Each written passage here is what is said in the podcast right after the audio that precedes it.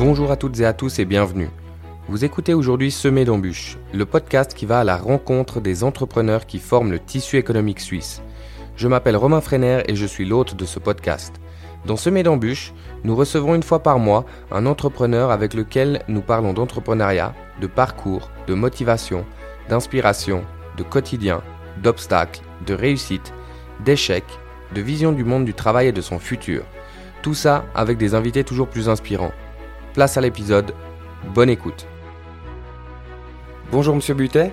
Bonjour Monsieur Freiner. Merci de m'accueillir aujourd'hui à Murat pour euh, parler de votre parcours scolaire professionnel. Mhm. Je vais vous laisser dans un premier temps, pour mettre du contexte, déjà vous présenter en quelques mots, faire un peu en quelque sorte votre CV.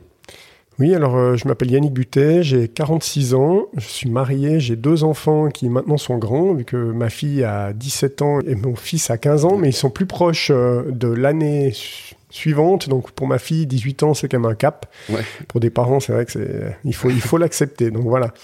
Donc moi j'ai grandi dans la commune de Colombey-Murat depuis euh, depuis toujours et puis j'ai suivi ma scolarité ici au collège de Saint-Maurice à l'université de Lausanne. J'ai ensuite euh, travaillé pour le canton du Valais avant de m'engager en politique et d'occuper euh, différents postes euh, politiques au niveau de la commune et au niveau de la, confédération. Du canton aussi, mais plutôt dans les structures, politiques. En parallèle, j'ai fait beaucoup de services militaires, comme j'ai suivi la formation d'officier d'état-major général jusqu'au grade de lieutenant-colonel EMG. Et j'ai aussi eu de nombreuses activités associatives, que ce soit dans le domaine sportif, alors là, il y a eu des périodes durant lesquelles j'ai eu moins de temps pour, euh, pour faire du sport. Heureusement, aujourd'hui, c'est plus le cas. J'ai davantage de temps pour moi et pour euh, les activités sportives. Et puis aussi dans d'autres, euh, dans d'autres cas, dans l'organisation d'événements. Donc de vraiment touche un peu à tout parce que ce qui m'a motivé toujours, c'est le contact avec les gens. S'il y a une, une dynamique générale, c'est que j'aime vraiment les gens et c'est pour moi important de pouvoir les aider quand je peux le faire. Mhm. Parfait, je comprends tout à fait. Merci déjà pour ce partage. On va partir sur votre parcours scolaire plus en détail. Donc vous venez de Colombay, vous êtes né à Colombay-Murat. Euh, où est-ce que vous avez fait vos écoles Plus en détail? Moi j'ai fait mes écoles à Colombay parce que j'ai grandi à Colombay avant de déménager à Murat à l'adolescence. Et euh, en fait, euh, bah, j'ai fait mes écoles à Colombay-Murat. Le cycle a monté parce qu'à l'époque, bah, le cycle était encore euh, commun, notamment à nos deux communes. Donc c'était, moi je trouvais ça top parce que ça permettait de rencontrer des gens qu'on n'avait pas croisés durant notre parcours en école primaire à l'époque. Mhm. Et puis ensuite, c'est vrai que moi j'avais toujours beaucoup de facilité à l'école, donc c'était assez naturellement que je me suis orienté vers des études et vers le collège de Saint-Maurice. J'ai toujours adoré les maths. Alors, ceux qui me connaissent pas de l'époque peuvent pas forcément le savoir, mais moi je suis un pur matheux, donc j'ai fait ma maturité scientifique parce qu'aussi depuis tout petit, j'avais une idée en tête, c'était de devenir astronome. D'accord. Donc j'ai fait les études, j'ai fait une année à l'EPFL à Lausanne qui franchement euh, m'a plu. L'année, elle s'est très bien passée, mais c'était un petit peu le désenchantement. C'est un âge où on se repose des questions et puis euh, surtout je pensais que l'astronome c'est celui qui regardait les étoiles avec son télescope et puis en fait c'est plutôt quelqu'un qui analyse les chiffres et qui reste dans un bureau. Mhm. Et j'ai vraiment eu peur de manquer de contact avec les gens. D'accord. Donc là, j'ai renoncé à cette voie et je suis parti sur une deuxième, euh, une deuxième, un deuxième domaine qui, qui me passionnait aussi, c'était les sciences politiques. Ce qui fait qu'ensuite, j'ai étudié les sciences politiques, j'ai fait euh, mon, ma licence en sciences politiques. À l'époque, c'était des licences. Et ensuite, euh, voilà, donc là, ça s'est toujours bien passé. En général, moi, j'ai adoré l'école. J'adore apprendre. Donc là, c'est voilà, c'était facile. Je me réjouissais de la rentrée scolaire. D'ailleurs, mes enfants aujourd'hui me disent, mais toi, de toute façon, t'es pas normal. Ça rejoint un peu la question d'après. Quel type d'élève est-ce que vous étiez? Plutôt assidu, plutôt distrait? Non, alors, il y avait un peu des deux. Alors, j'étais un élève assidu, un élève, euh, je pense vraiment, euh, j'étais pas à faire des crasses, euh, donc là, il n'y a pas de souci. J'étais plutôt au premier rang à Ouais. l'époque. hein. mais, euh, mais en fait, c'est vrai qu'il y a des fois aussi où ben, il il faut vraiment que j'ai une stimulation. J'ai besoin de stimulation pour avancer. Ça rejoint un petit peu maintenant ou toute, toute ma carrière. En fait, si j'ai pas de pression, ça me manque et je sais que je suis moins efficace dans des situations où c'est un petit peu euh, un temps calme. Mhm. Et là, c'était un, un peu la même chose. Donc, les situations où j'étais pas assez stimulé, je, je me rappelle, et aussi mes parents m'ont rappelé ça, c'est que j'avais un peu d'ennui. Mhm. Et puis, euh, alors là, il y a un petit peu, bah, on, on va qu'à d'autres occupations. Mhm. Distrait. Oui. Euh, D'ailleurs, qu'est-ce que vous avez pensé du système scolaire du coup? Est-ce qu'il y a peut-être quelque chose qui pourrait ajouter dans ce sens-là pour garder les élèves stimulés? Alors probablement, aujourd'hui, je pense que ça a déjà énormément changé. Alors moi, je peux pas critiquer le système scolaire euh, de l'époque, si j'ose dire, parce qu'il m'a parfaitement convenu. Moi, je pense que les exigences doivent rester. J'ai un peu peur des fois dans les nouvelles théories, quand on relâche tout, ça, je dois dire, c'est une chose. Quand on a l'impression de oui, mais finalement, l'élève choisit un peu, il est un peu libre, des, des, des théories un peu qui sont axées uniquement sur l'aspect psychologique. Je- franchement, j'ai un petit peu de peine. Je pense qu'il y a des exigences claires à avoir, même si parfois c'est difficile. La vie, c'est aussi difficile, hein, donc par la Mhm. suite, euh, c'est pas sûr. toujours simple. Il y a des moments plus difficiles, alors simplement dire oui, oui, mais en fait, c'est juste parce que le système scolaire est pas adapté à toi que t'as pas de bons résultats. C'est vrai pour certains, c'est pas vrai pour tous. Mhm. Ça, je pense qu'on doit le dire. Mais aujourd'hui, il y a de nombreuses possibilités de prise en charge pour des élèves qui peut-être fonctionneraient de manière différente qu'un système scolaire standard. Donc, euh, je pense franchement que là, il y a eu une immense évolution. Mhm. Il y a toujours des cas dans lesquels euh, les élèves sont peut-être encore bridés. C'est pas le mot juste, mais on trouve pas une bonne prise en charge. Il y a toujours des progrès à faire. Après, il faut pas, avec euh, la minorité, imposer un système de fonctionnement à la majorité. Mhm. Je suis d'accord avec vous. Par contre, est-ce qu'il y a quelque chose que vous auriez aimé qu'on vous apprenne d'autre? Justement, vous parliez de la difficulté de la vie après l'école. Est-ce qu'il y a quelque chose pour vous qu'on devrait apprendre à l'école qui serait plus justement compatible avec la vie active? Il y a plein de choses qu'on pourrait apprendre à l'école. C'est des débats euh, qu'on a eu très très souvent. Euh, On parlait de, ben voilà, par exemple, de sensibilisation à certaines problématiques. Par exemple, hein, je, je sais pas, j'en ai une qui me vient en tête, euh, l'endettement ou la gestion financière. Ou ben voilà, on parle d'entrepreneuriat. Un petit peu une sensibilisation. C'est vrai que l'école, en tout cas, pousse pas à l'entrepreneuriat, ça c'est clair. Non, ça je suis d'accord. L'école, elle vous. motive les gens à faire des diplômes pour avoir des postes dans des entreprises ou dans des administrations, de plus en plus dans des administrations ou dans des grandes entreprises. Ça, c'est probablement une lacune. Le seul souci, c'est que toutes les branches qu'on ajoute à l'école, se- ça se fait euh, au détriment d'autres branches. Mhm. Et à mon avis, à l'école, alors là, je suis très basique pour ça, les, les compétences de base, elles doivent vraiment être acquises. C'est pas toujours le cas aujourd'hui. On parle de savoir lire, écrire, compter. C'est un minimum avec lequel les élèves doivent pouvoir sortir de l'école. Et si on pénalise, ben, typiquement la langue, euh, les mathématiques, euh, pour euh, faire des sensibilisations à d'autres choses, je pense que c'est pas la bonne voie. Mhm. D'accord. Donc, vous, est-ce que vous pensez que les diplômes sont très importants? Parce qu'on voit aujourd'hui de plus en plus que justement dans le domaine de l'entrepreneuriat, il y en a qui prônent le fait de ne pas avoir besoin de diplôme, d'être autodidacte. De nouveau, il n'y a pas de règle en fait. Moi, je peux pas dire oui, alors euh, c'est mieux d'être mauvais à l'école parce que vous serez un bon entrepreneur. Ça veut dire que vous n'êtes pas dans le cadre et puis que finalement vous avez euh, vous avez d'autres ressources. Non, c'est pas vrai. Il y a des gens qui sont nuls à l'école et puis malheureusement ils ils sont pas meilleurs comme entrepreneurs. Mhm, c'est vrai. il y a l'inverse, il y a des gens qui ont des diplômes et puis qui sont d'excellents entrepreneurs. Donc en fait, c'est un, un bon équilibre. C'est Mhm. ça qui est important et un mix. Donc en fait, de ce côté-là, les diplômes, je pense qu'ils sont très importants dans le monde d'aujourd'hui. D'abord, la chose la plus importante, ça prouve qu'on est capable d'apprendre et de faire des efforts jusqu'à un objectif. Voilà, qu'on va jusqu'au bout des choses. Exactement. Parce que même si on doit se faire du mal, entre guillemets, on se comprend, hein, mais euh, se, se- vraiment se, se forcer, euh, aller chercher les dernières ressources, on prouve, même dans des domaines peut-être dans lesquels on on n'est pas les plus forts, on a des difficultés, qu'on arrive à un objectif. Et puis d'autre part, c'est qu'aujourd'hui, alors, si on veut devenir entrepreneur, je pense de toute façon, c'est jamais négatif d'avoir un diplôme. Et puis, dans tous les cas, c'est que si on se destine à une carrière d'employé à tout niveau, les diplômes aujourd'hui sont très valorisés. Mhm. Parfois, au-delà même de la compétence, on dit plutôt Ah, mais euh, lui ou elle a un diplôme, alors il mérite. On parle souvent de mérite, de salaire en lien avec le diplôme et pas avec la performance, ce qui est un petit peu dommage. Mais euh, je pense qu'aujourd'hui, c'est indispensable dans un pays comme le nôtre d'avoir un minimum de, de, de diplômes. Mhm. Je suis assez d'accord avec vous, mais euh, je trouve aussi que ouais, d'apprendre un autodidacte, c'est aussi... Enfin, je trouve qu'il n'y a pas de limite. Même sans diplôme, je pense qu'on peut faire ce qu'on veut, il suffit d'être motivé puis d'aller au bout des choses, comme vous avez dit avant. C'est vrai, mais il y a, ça dépend toujours. Donc de nouveau, hein, si l'idée c'est de, de, partir dans l'entrepreneuriat, de, de, trouver des idées soi-même, moi je pense aussi. En plus aujourd'hui, alors Internet fait pas tout, hein, parce qu'il y a plein de bêtises, comme ceux qui vont faire euh, euh leur, leur, euh, leur, visite médicale eux-mêmes sur Internet. Je pense que ça, ça marche pas. Là-bas, là, c'est un bon cas dans lequel je pense qu'un diplôme est assez utile. Oui, il y a plein de. Mais euh, ça donne quand même des idées, des pistes. Il y a beaucoup aussi de, de tutoriels qui aident aussi à se former soi-même. Et ça, c'est vrai que c'est une grande chance. Mais ce que je, personnellement j'aime pas trop c'est quand on oppose justement le monde de, des autodidactes avec les gens qui, qui font des études. Je pense mhm. que le plus important pour moi, dans tout ce que j'ai fait dans ma vie, c'est la personnalité. Et les gens avec qui j'ai pu travailler, les gens que j'ai pu rencontrer, c'est toujours la personnalité qui est la plus importante.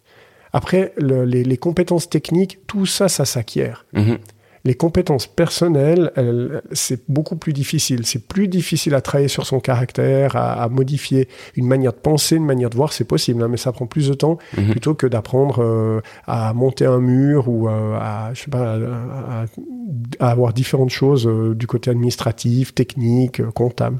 Mhm. Oui, je suis assez d'accord, parfait.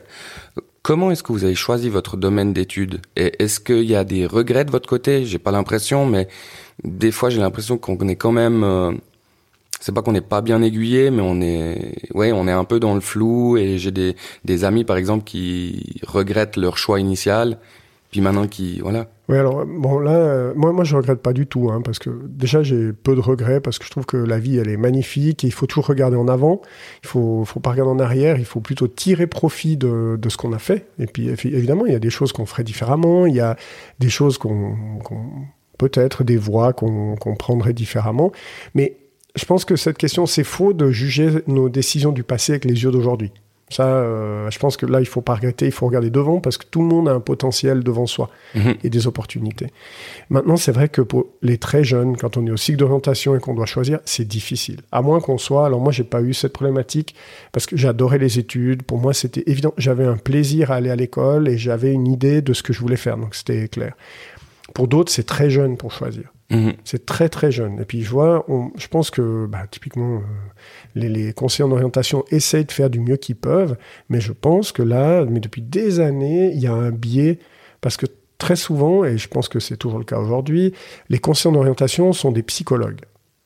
Donc c'est difficile pour quelqu'un qui a fait des études d'orienter des enfants, par exemple, vers un apprentissage qui mhm. pourrait lui convenir. Alors ils le font, hein, ils le font. C'est pas, on se comprend. C'est simplement naturel. Mhm. On se dit finalement, bah c'est mieux les études. On est resté un petit peu dans cette dynamique, dans le discours commun, comme en politique. Dans le discours commun, on dit ah, mais la voie duale, c'est génial, l'apprentissage, c'est excellent, mais en arrière-plan, il y a toujours cette vision, euh, l'apprentissage est inférieur aux études. Mhm. ça, revient souvent, ça ah, aussi. Ah, mais on peut pas se mentir, on peut pas se mentir. Dans le discours, c'est pas le cas.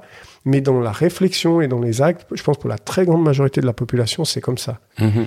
Alors que c'est absolument faux. Et surtout aujourd'hui, avec les possibilités de passerelles, on a tous des exemples de gens qui, qui ont fait des apprentissages, et peut-être pour faire plaisir à d'autres, ou peut-être parce qu'ils savaient pas quoi faire, puis qui ensuite sont partis dans des études qui leur plaisaient. Mhm. Ou inversement, des gens qui ont fait des hautes études pour faire plaisir à leur entourage, et qui finalement ont fait une profession qu'ils auraient pu faire depuis le début euh, avec un apprentissage, mhm. mais pour s'épanouir et trouver vraiment leur voie. Et ça, c'est la chance de, de, chez nous. Mais je pense que dans cette orientation des jeunes, il y a vraiment quelque chose à repenser sur le fait d'avoir des gens qui connaissent vraiment les métiers et pas seulement des gens qui font remplir des questionnaires euh, à choix multiples mhm. et qui ensuite voient le, le, résultat en les orientant comme euh, dompteurs d'animaux sauvages.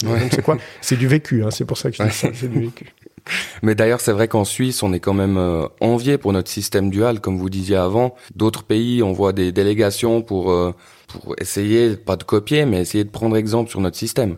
L'apprentissage, il est quand même euh, bien vu. Oui, non, non c'est un système qui est extraordinaire. J'ai l'impression qu'il y a que chez nous qu'il est mal vu, qu'on, comme vous dites, qu'il est en dessous des études, mais c'est pas du tout le cas, parce qu'au final, il y a besoin de tous les corps de métier pour faire fonctionner un système non mais, non mais, bien sûr, puis surtout dans un pays comme le nôtre, il est tellement petit, les réseaux, ils se croisent. C'est pas si vous allez dans des grands pays, vous allez en France, les, les différences sociales, si on ose dire, elles sont beaucoup plus marquées. Mhm. on, chacun est conscient de sa situation. Chez nous, c'est pas le cas. Je veux dire, on, on côtoie euh, des gens de, de, de, toute classe sociale, même si j'aime pas ce mot-là, c'est pas le cas.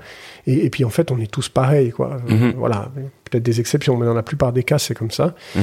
Et il n'y a, pas- y a pas de différenciation. Mais c'est plutôt dans la tête, peut-être des parents. Je sais pas où il y a cette vision de se dire, mais finalement, mes enfants, s'ils font euh, des études, c'est qu'ils sont mieux que s'ils font un apprentissage. Ce qui est ridicule, en fait. Mhm. On dit, il n'a pas pu faire des études. Euh, Il y a des mots, des fois, qui blessent comme ça, alors que finalement, c'est un choix. Mhm. Alors pour certains, ok. Pour certains, bah, peut-être qu'ils sont très habiles de leurs mains, ils ont moins de plaisir ou moins de capacité dans l'aspect euh, études euh, théoriques. À ce moment-là, c'est logique. Il y a une logique d'autres, à l'inverse, hein, qui ne savent pas quoi faire de leurs mains, qui ont deux mains gauches, puis qui par contre sont très axés sur euh, l'aspect intellectuel. Ben là, c'est logique. Mhm. Mais ce qu'on ne doit pas, c'est vraiment euh, faire une hiérarchie une hiérarchie de, de, de ces formations, parce qu'à la fin, finalement, l'important d'abord, c'est d'être heureux, et c'est- ça, c'est une réalité. Oui. Puis, plus le temps passe, plus on se rend compte que c'est vrai et que c'est pas que des mots, parce que le temps passe très vite, mais que chacun trouve sa place. Que Mhm. chacun trouve sa place. Et puis, la réussite, c'est de pas la lier à l'aspect financier. Parce qu'on est trop encore dans cette vision en se disant, si on fait des études, on va gagner plus d'argent, donc on a mieux réussi sa vie. Et puis ça, bah, c'est la phrase typique, hein, c'est la différence entre réussir dans la vie et réussir sa vie. Mhm. Tout à fait d'accord avec vous. Est-ce que vous avez eu des moments d'incertitude dans vos études? Ou Oui. des moments un peu compliqués où vous vous êtes dit mince, est-ce que... Non, alors le moment d'incertitude pour moi, clairement dans mes études, pour moi c'était, euh, je pense, mon premier échec, même si c'était pas le cas au niveau scolaire, mais c'était mon changement d'orientation. Parce que j'étais convaincu depuis tout petit que ma voie c'était, ben voilà, euh, scientifique, euh, EPFL, euh, c'est- j'étais en physique d'ailleurs, Mhm. et puis euh, voilà, et puis ça se passait bien. Donc l'aspect scolaire se passait très bien, mais là je me suis rendu compte que la profession que j'aurais pu faire, c'est pas celle que j'imaginais depuis tout petit. Mhm. Et puis le fait de se dire, ben là, je reviens en arrière, je me pose alors qu'on a quoi 20 ans euh, à peu près, c'est jeune. Donc c'est c'est c'est compliqué de se dire bon ben finalement la voie que j'avais prévue depuis toujours, je me suis probablement trompé. Donc là j'ai j'ai cessé après une année. Donc évidemment il y a un moment aussi moi là j'étais parti en plus à l'école de sous-officier, j'ai profité pour euh, faire euh, des services un peu plus longs et puis ensuite de changer de voie, ben ouais, c'est un temps d'incertitude. Et Mhm. là il y a un doute déjà rien que pour décider. C'est comme toujours. hein. Donc, le- avant d'avoir décidé de, de quitter les PFL, c'est la période la plus dure. Puis dès que la décision est prise, bon, ok, on a une certaine libération. Mhm. Parce qu'on on Un poids sait. qui s'enlève. Bah oui, et puis une décision, c'est toujours euh, renoncer à quelque chose. Et il faut bien peser la décision. Puis d'une fois qu'elle est prise, bon, on sait qu'on va renoncer à, à une voie. Que, alors, comme j'ai dit, moi, je ne regrette pas les choses, mais bah voilà, alors on s'oriente vers autre chose. On, on modifie son propre futur. Mhm. Et là, c'est vrai que c'est des périodes d'incertitude. Ouais, c'est vrai.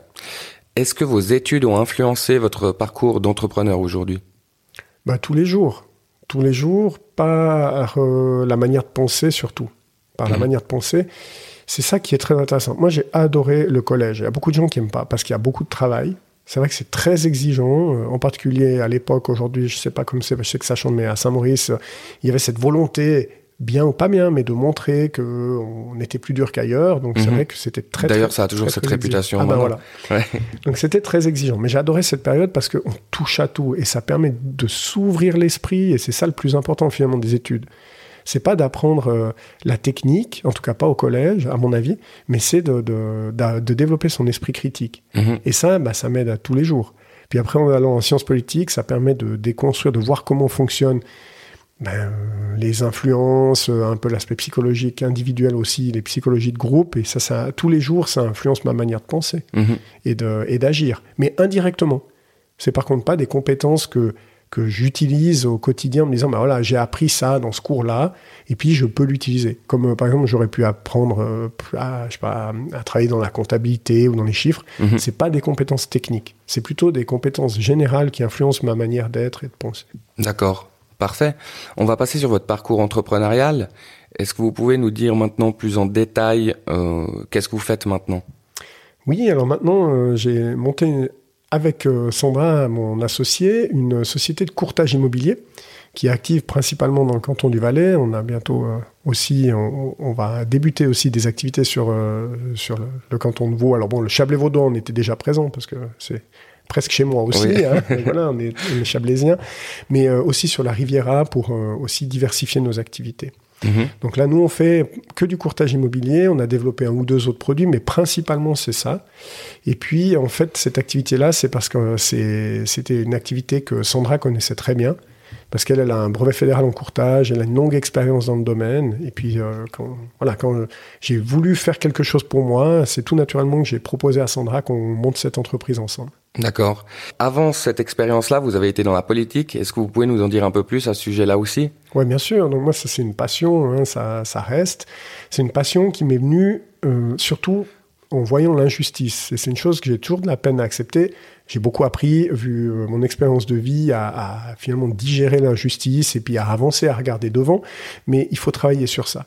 Et c'est ce qui m'a motivé dès le départ à m'engager. Je, je, trouvais que quand il y avait une situation que je trouvais pas normale, pas juste, je devais faire mon maximum pour la corriger. Mmh. C'est ce qui m'a motivé à m'engager en politique depuis euh, l'âge de 21 ans. Mmh.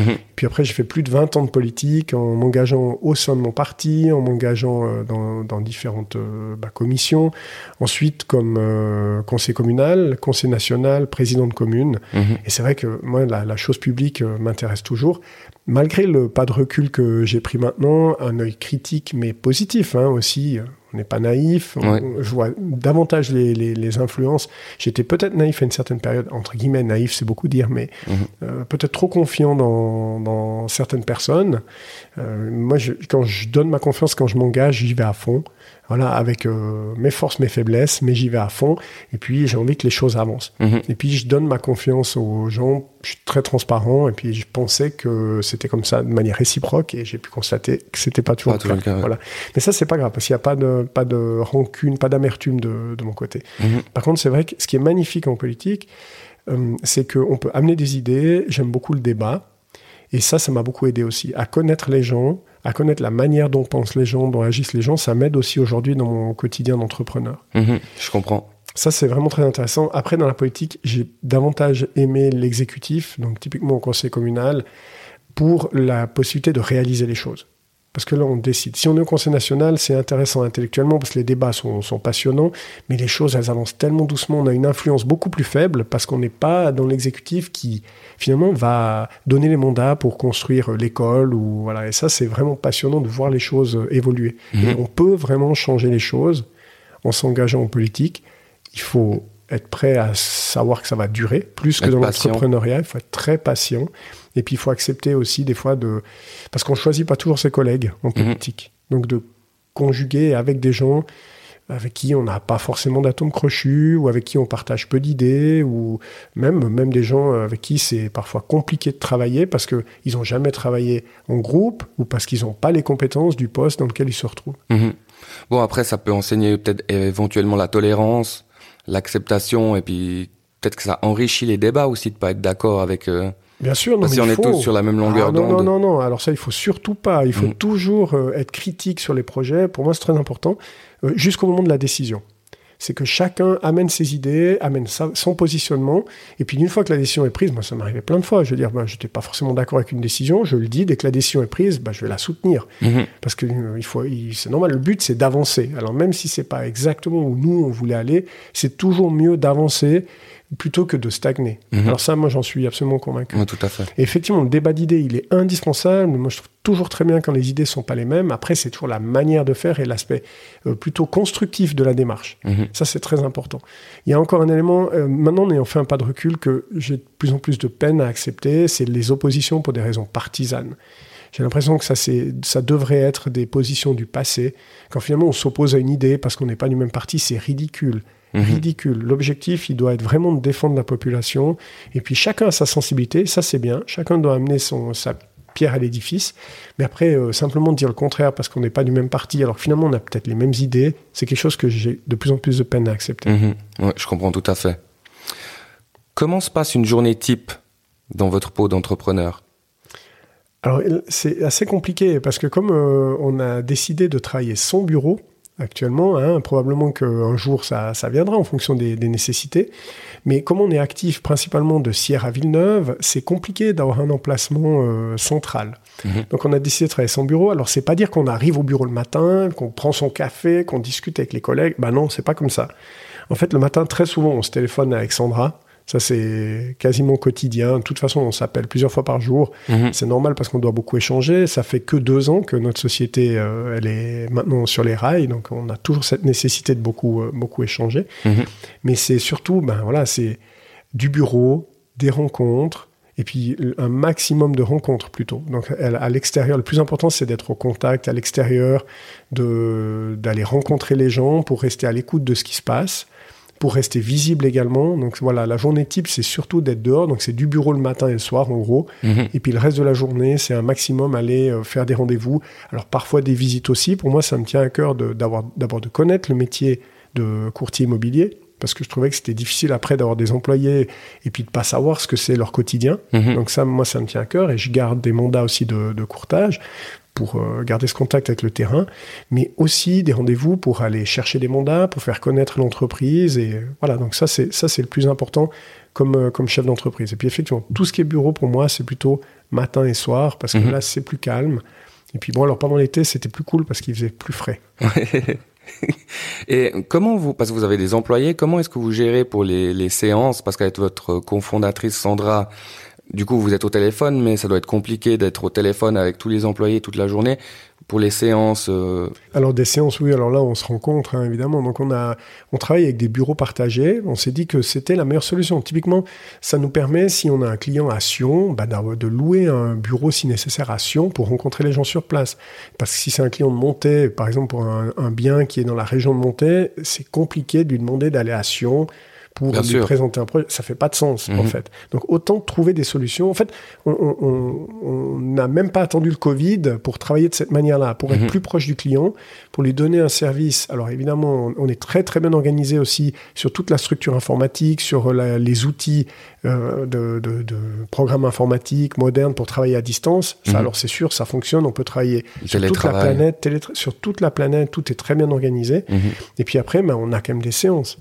Donc on a des séances, puis on les fait de manière décentralisée. Mhm. Comme ça, ça permet euh, une fois d'aller à Sierre, une fois d'aller à Martigny. Donc de, en plus que les courtiers bougent un peu. Mhm. Parce que chacun a son secteur, mais ça fait toujours du bien de voir ce que fait le collègue, qu'est-ce qui se passe, et, de donner des idées. Mhm. Donc là, les séances, on les fait. Si nécessaire, on en, on en fait d'autres.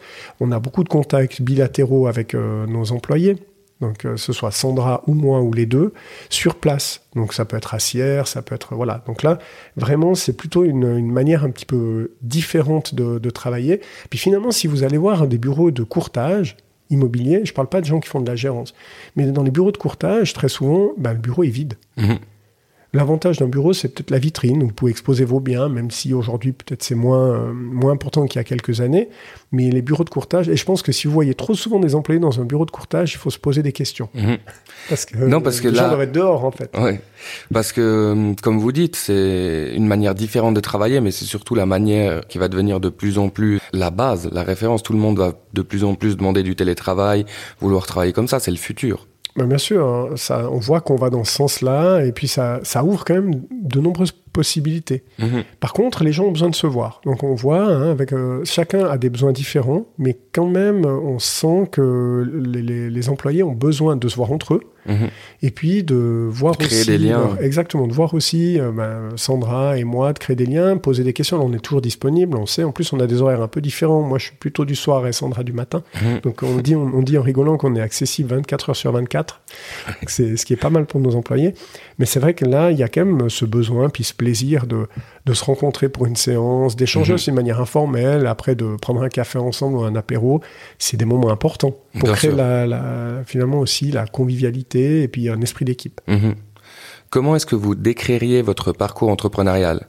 Est-ce que c'est plutôt quelque chose de linéaire, ce que je pense pas du tout, ou c'est les montagnes russes? Alors c'est toujours les montagnes russes, euh, c'est toujours les montagnes russes parce que quand on lance quelque chose, on sait pas du tout, on partait de rien. Hein. Donc là, on a tout fait nous-mêmes, on fait tout tout seul. On a rédigé les contrats de courtage, on a bien sûr, on trouve toujours des, exemples, des idées. Sandra a beaucoup d'expérience aussi dans le domaine, mais on est parti de la feuille blanche pour tout, le marketing, les contrats euh, de travail, les contrats de courtage, euh, la, totalité. Hein. Donc mhm. c'est vrai, la recherche de clients et autres. Et c'est vrai que bah, on se pose plein de questions. Et puis, dans ce métier-là, comme dans d'autres, mais celui-ci c'est très marqué, effectivement, il y a des périodes durant lesquelles bah, vous avez l'impression que tout va bien, des périodes durant lesquelles vous vous demandez ce que vous faites de faux ou euh, qu'est-ce que vous pourriez faire de plus pour, euh, pour améliorer la, situation. Mmh. Et c'est vrai que c'est les montagnes russes déjà pour un courtier. Alors, comme entrepreneur, évidemment, euh, voilà. Et comme c'est moi qui m'occupe des finances, c'est aussi les montagnes russes où là, des fois, on s'inquiète. Au début, on se dit, ouh, poupou, c'est compliqué. Et puis après, ben, on essaye de trouver un rythme de croisière pour l'entreprise, même si ce mhm. c'est jamais le cas. jamais le cas. Mais Sandra, elle dit toujours, oui, mais bientôt j'aurai du temps. Et puis euh, là, des fois, on n'est pas d'accord parce que je dis, mais en fait, il y aura de nouveau autre chose. Et on sait, hein, en fait, euh, qu'il y a toujours de nouveaux projets, il y a toujours des moments où il faut travailler plus, où il faut amener de nouvelles idées. Donc, je crois pas du tout à, une possibilité pour une entreprise, en tout cas de notre taille et qui reste une petite entreprise, d'avoir un rythme de croisière linéaire. Mhm. Quelle a été votre plus grosse difficulté et comment vous l'avez solutionné C'est dur à dire. Je ne sais pas si on a une plus grosse difficulté. Euh, franchement, je n'aurais pas un, élément. Je pense que c'est plutôt plein de petits obstacles. Ok. Est-ce que vous pouvez nous en citer quelques-uns? Et comment vous les avez solutionnés?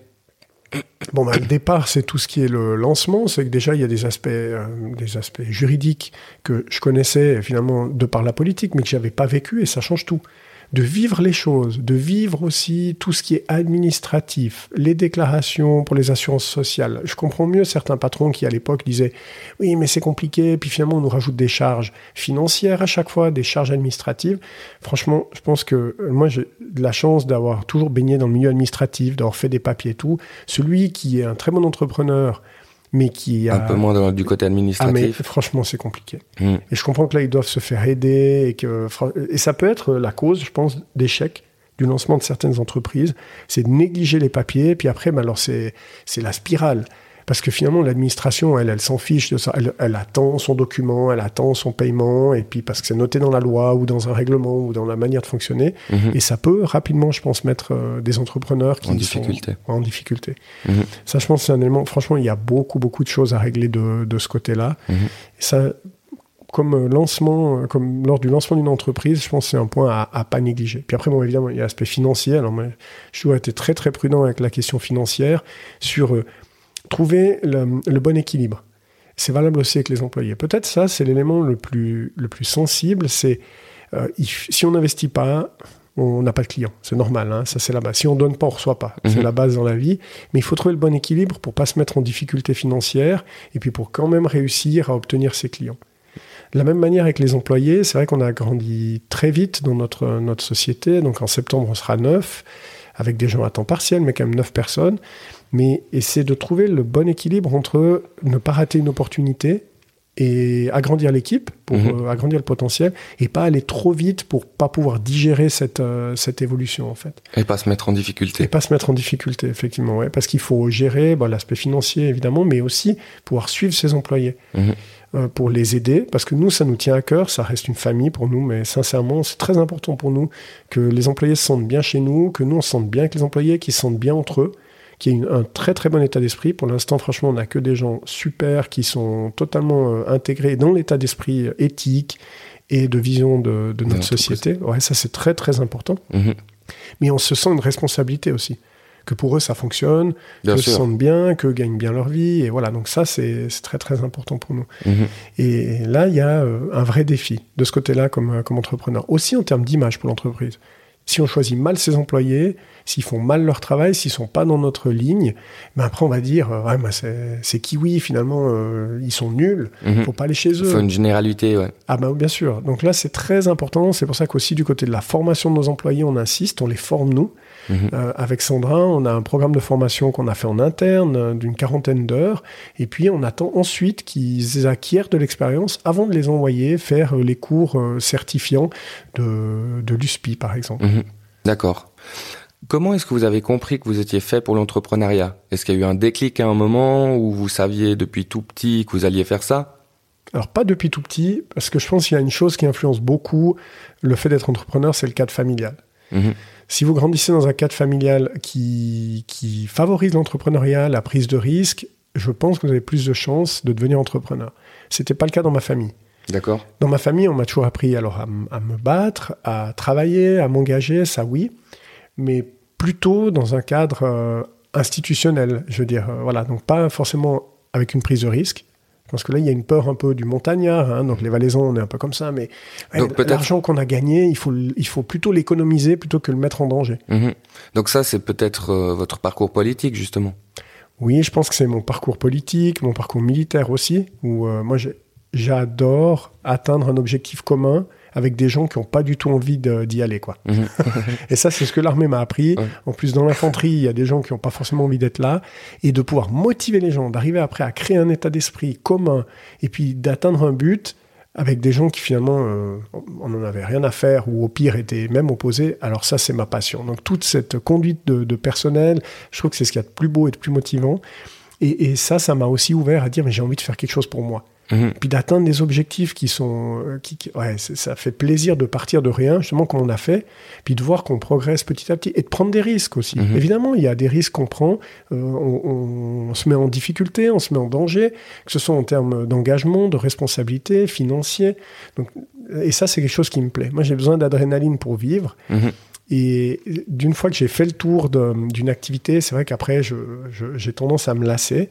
Ça fait longtemps, pas depuis tout petit, mais ça fait longtemps que je me dis que j'avais envie de monter une entreprise et je cherchais dans quel domaine. Et la rencontre avec Sandra, ça a été le déclic. C'est ça. la vie m'a orienté vers cette, euh, cette activité d'entrepreneur par ma rencontre avec Sandra, par le fait d'avoir dû changer de la politique ou volontairement aussi d'avoir décidé de dire mais finalement plutôt que de rester dans un monde qui m'a pas amené que du positif mhm. et dans lequel ben évidemment j'avais besoin de changer parce que probablement que ça me alors j'ai adoré hein, je crache pas du tout dans la soupe j'adore toujours la chose publique je l'ai dit mais ça m'a amené à un endroit finalement qui n'était pas le plus positif pour moi et je me suis dit ben voilà j'ai envie de faire autre chose Mhm. J'ai envie de faire autre chose. Et puis de développer quelque chose. Et aujourd'hui, c'est génial de penser que nos employés peuvent vivre grâce aux efforts qu'on a pu déployer. Ça, c'est aussi valorisant. Bien sûr. Il y a des familles qui vivent grâce à l'entreprise qu'on a montée. Mais c'est génial. Mhm. Mhm. C'est sûr. C'est génial. Et puis des gens qui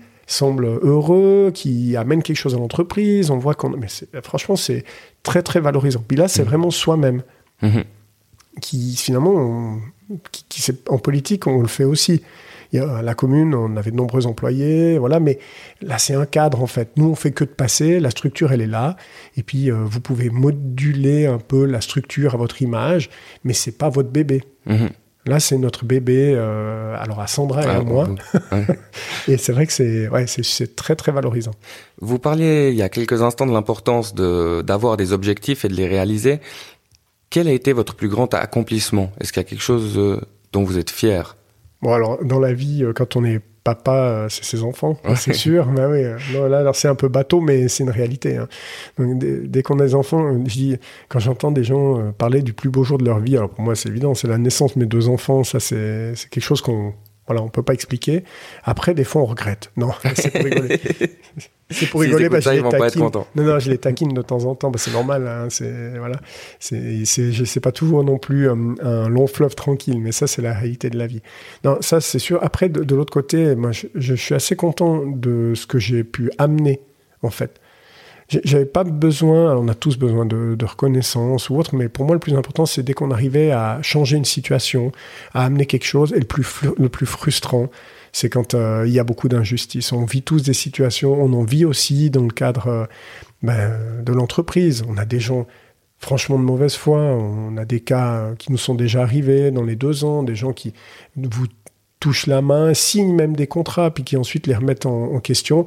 Et puis après, bon, bah alors bien sûr, euh, c'est injuste, mais bah, il y a des règles juridiques qui correspondent pas forcément à ce qu'on ressent. Même des gens de mauvaise foi peuvent euh, gagner une procédure juridique. Mhm. Mais ça, c'est la vie. Hein, c'est voilà, c'est compliqué.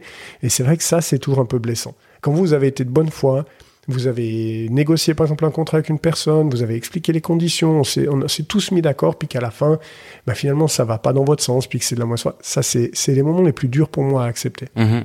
C'est les moments pour les plus durs à accepter. Après, il y a d'autres moments compliqués, mais les moments euh, où on se dit ah mais purée mais c'est pas possible. Et puis souvent euh, c'est des gens avec qui c'est une grande déception. Mhm. C'est une grande déception parce que c'est des gens qui, au premier abord, ont l'air très très bien, des gens qui voilà donnent le change. Pas forcément comme on dit des fois quand on dit c'est que les jeunes qui font les idiots. Euh, non non, des gens de tous âges, mais qui essaient de vous tordre. Mhm. Vous êtes dans un domaine où il y a pas mal de concurrence, je pense. Qu'est-ce que vous pensez de la, de la concurrence? C'est plutôt sain? Bien sûr. C'est compliqué? Non, alors la, la concurrence, c'est toujours sain, pour autant qu'elle reste saine. bien sûr. Donc là, il y a une question d'éthique. de manière de travailler, de respect. Donc on ne demande pas du tout. Euh, je moi, je suis pas du tout à dire il faut avoir des ententes cartellaires comme à l'époque ou voilà. Non, il faut juste que chacun se respecte, Mhm. qu'on travaille tous dans l'intérêt du client, et puis euh, qu'il y ait vraiment une, un respect mutuel. Ça, c'est très important. Et quand je dis que chacun se respecte, c'est dans la manière de travailler, c'est dans la manière de parler des autres. Franchement, je, je vois pas l'intérêt d'aller critiquer un concurrent. Mhm, bien sûr. Après, il y a des très bonnes agences, il y a des agences moins bonnes, et puis, et puis voilà. Mais Ça, c'est un peu comme dans tous les autres métiers. C'est comme dans tous les autres métiers, sauf qu'on a une grande faiblesse dans le domaine du courtage immobilier, c'est que le métier n'est pas reconnu, donc pas protégé. Mhm. Donc du jour au lendemain, n'importe qui peut, peut se déclarer agent immobilier, aller vendre des maisons à plusieurs millions, mettre en danger des familles ou euh, poser problème à, à des vendeurs. Mhm. Et là, je pense qu'il y, a une- il y a une nécessité de mettre en avant les gens qui sont formés, professionnels et qui assurent la plus grande sécurité dans les transactions. Donc ça peut se faire d'une manière ou d'une autre. Je pense que les associations professionnelles, là, ont, ont sous-estimé et peut-être euh, ont pas mis assez d'énergie dans euh, ce fait de protéger le métier. Ça s'est fait par exemple dans le canton du Tessin, où euh, bah, il y a soit déjà rien qu'alors un, un logo qui certifie que les gens sont euh, des gens formés, Mhm. des gens professionnels, mais aussi après un minimum d'exigence. Moi, ça me paraît pas exagéré. Plutôt que du jour au lendemain, n'importe qui devienne agent immobilier, certains se disent bon, je vends une maison par année, ça met du beurre dans les épinards, je fais un petit peu ça à côté, mais c'est un vrai métier. Bien sûr. C'est un vrai métier parce que c'est pas seulement prendre une photo de sa maison et puis la publier sur Anibis. Après, il y a tout le suivi des visites, des clients, avec la banque, avec le notaire. Donc, on Et vous parliez de l'importance de l'administratif. dedans. Et Mhm. l'administratif, ouais. C'est ça pas être évident, on peut pas s'improviser euh, rédacteur de contrat comme ça. Je pense qu'il y a quand même des, des choses qui doivent apparaître dans un contrat et que si on s'improvise, euh, Bah, Il y a plusieurs dangers en fait. hein. La première chose déjà, c'est que quelqu'un qui ne sait pas estimer le prix d'une maison euh, risque de l'estimer de manière trop haute ou trop basse, avec des conséquences négatives dans les deux cas. hein, donc, Mhm. dans les deux cas. Et puis euh, après, dans toute la transaction, vous pouvez avoir, on a vécu ça, des gens qui savent pas lire un extrait du registre foncier parce qu'ils sont pas forcément formés sur une pièce jointe, vous avez des servitudes que vous n'avez pas vues, ou voilà, et vous vous retrouvez devant le notaire, et puis ça pose problème, et la transaction peut pas se faire, vous avez perdu du temps, vous avez perdu de l'argent. Euh, Franchement, il y a beaucoup de, de- de petits imprévus qui peuvent survenir. Après, Mhm. euh, vous trouverez beaucoup d'exemples dans lesquels c'est des cas standards, faciles, il n'y a pas d'imprévu, puis les gens vont vous dire non, non, mais là, c'est juste pour garder du travail pour les agents immobiliers. Mhm. Alors, c'est pas le cas. Si tout se passe bien et vous l'avez fait seul, tant mieux. Malheureusement, il y a des cas dans lesquels ça se passe pas bien. Et puis là, on parle tout de suite de dizaines, voire de centaines de milliers de francs qui sont en jeu. Mhm. Et pour le client, ça peut être terrible. Ça peut être les économies d'une vie qui partent en fumée. Mais bien sûr. Et puis, moi, j'ai un exemple aussi. Par exemple, quand les gens, des fois, veulent vendre seuls, souvent, vous avez, euh, on a vécu aussi des cas comme ça où les gens viennent dans, le, dans le- la maison avec la famille, négocier avec le propriétaire. Le propriétaire dit, ouais, mais finalement, c'est une famille, je comprends, je fais- ce qui est très humain et très respectable. Mais du coup, euh, l'agent immobilier, lui, il aurait probablement tenu le prix. Parce qu'il doit représenter le propriétaire et Mhm. il a cette responsabilité de négocier au mieux pour le propriétaire. Bien sûr. Et là, euh, très souvent, on a pu constater que les gens auraient gagné à payer une commission plutôt qu'à négocier une baisse de prix. Mhm. Donc voilà, pour prendre des exemples. hein. Alors après, euh, je dis de nouveau, euh, c'est possible de faire sans, mais il y a des risques, et puis le résultat est, est de loin pas toujours positif. Mhm. Qu'est-ce que vous pensez de la chance Est-ce qu'elle a quelque chose à voir? Est-ce qu'elle est importante dans la vie d'un entrepreneur? Est-ce que pas du tout C'est que le travail? Non, évidemment. Alors, euh, je sais pas, on peut l'appeler la chance, le destin, ça dépend de comment on voit la vie. Non, c'est très important. Moi, si la vie m'avait pas amené à rencontrer Sandra et à me motiver plus vite à partir dans, dans l'entrepreneuriat, peut-être que je serais pas là. Et maintenant, je remercie la vie de tout ce qui m'est arrivé. Mhm. Mais absolument tout, parce que c'est ça qui m'a amené où je suis aujourd'hui. Alors, c'est très important, mais par contre, ça remplace pas la planification et le travail. Parce que des fois, on dit oui, oui, mais j'ai de la chance. Alors, de Donc c'est un hein, petit coup de pouce ponctuel. c'est exactement ça. On peut gagner à la loterie, mais c'est pas souvent. Ouais. Et c'est peu de gens. Donc là, c'est un peu pareil. Mhm. Si vous comptez que sur la chance, vous avez aucune chance. contrairement à ce que vous pouvez imaginer. Par contre, euh, ça nécessite de bien savoir où on veut aller, de bien planifier les choses, de bien faire son travail, de créer toutes les conditions favorables pour que si la- le coup de chance arrive, eh ben, ce soit vraiment quelque chose de très positif. Mhm. Et ça, c'est indispensable. Les conditions de base favorables, c'est indispensable.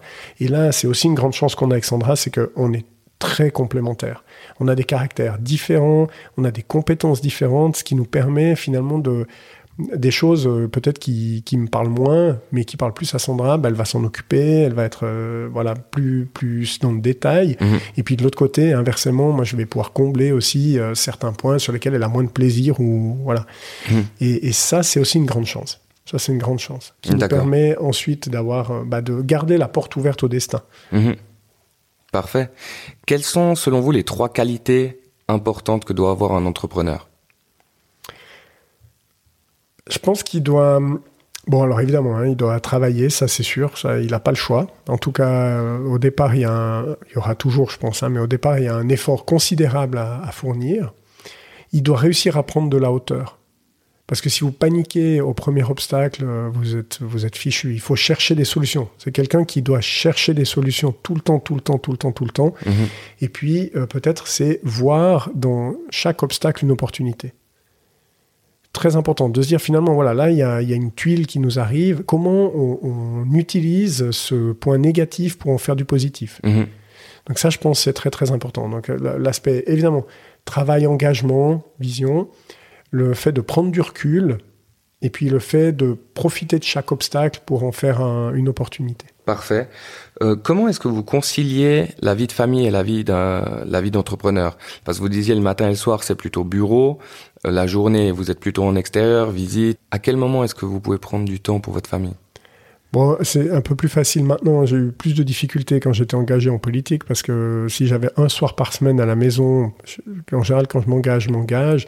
C'était beaucoup et mes enfants étaient petits. Aujourd'hui, mes enfants sont, sont, adolescents, ils sont très indépendants, donc c'est vrai qu'on a moins euh, cette nécessité d'être avec eux. Les enfants ont toujours besoin de leurs parents et on est toujours disponible, on les accompagne tout le temps, mais c'est vrai qu'on n'a pas besoin de s'occuper d'eux euh, autant que peut-être des enfants qui sont plus jeunes. Mmh, bien sûr. Donc c'est plutôt de trouver des moments pour être en famille, pour avoir des activités communes, pour manger ensemble, c'est un moment important aussi de partager un repas. Et ça, on y arrive assez, assez facilement quand même, parce que c'est plus léger comme engagement que de devoir euh, s'occuper d'enfants qui, par exemple, auraient une dizaine d'années. Mhm. Donc là, ça pose pas de problème. C'est vrai que bah, avec mon épouse, on a la chance de partager aussi euh, le, plaisir d'aller courir en montagne, faire du trail. Et ça, on essaye quand même chaque semaine de garder euh, plusieurs plages horaires pour partager au moins cette activité en commun. D'accord. Parfait. Comment est-ce que vous envisagez le futur dans le domaine de l'immobilier?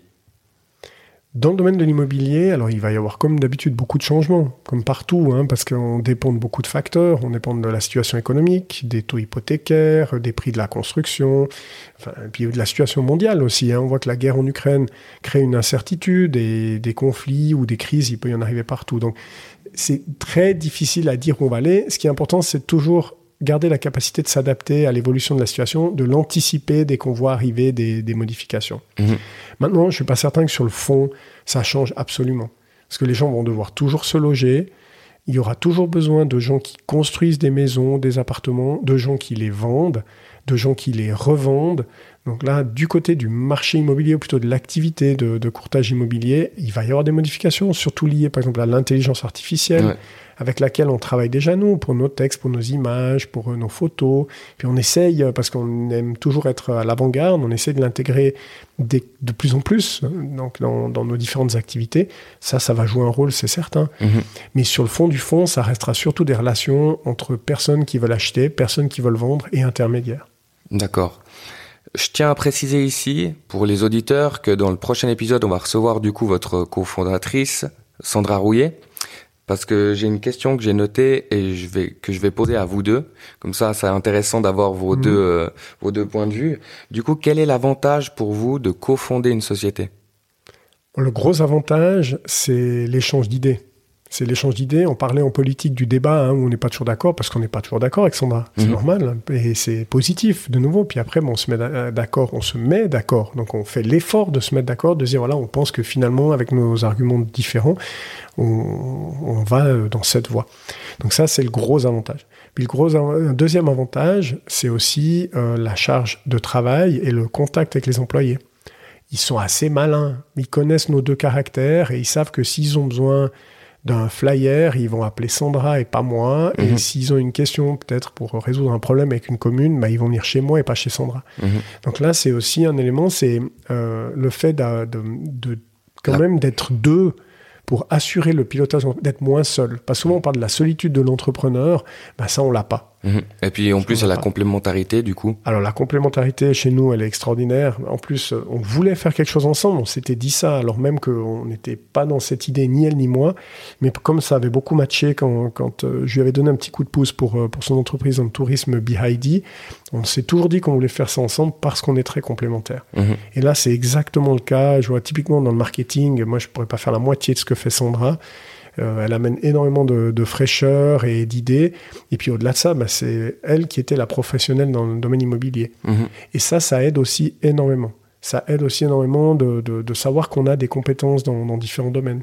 Elle est aussi enseignante, par exemple, à l'USPI, donc ça donne aussi d'autres contacts avec les associations professionnelles pour se tenir à jour aussi sur l'évolution du courtage immobilier. Mhm. C'est une très grande chance de pouvoir faire à deux. Alors, certains vont dire l'inverse parce qu'ils sont très indépendants. Puis ils vont dire, moi, quand je décide, je veux décider.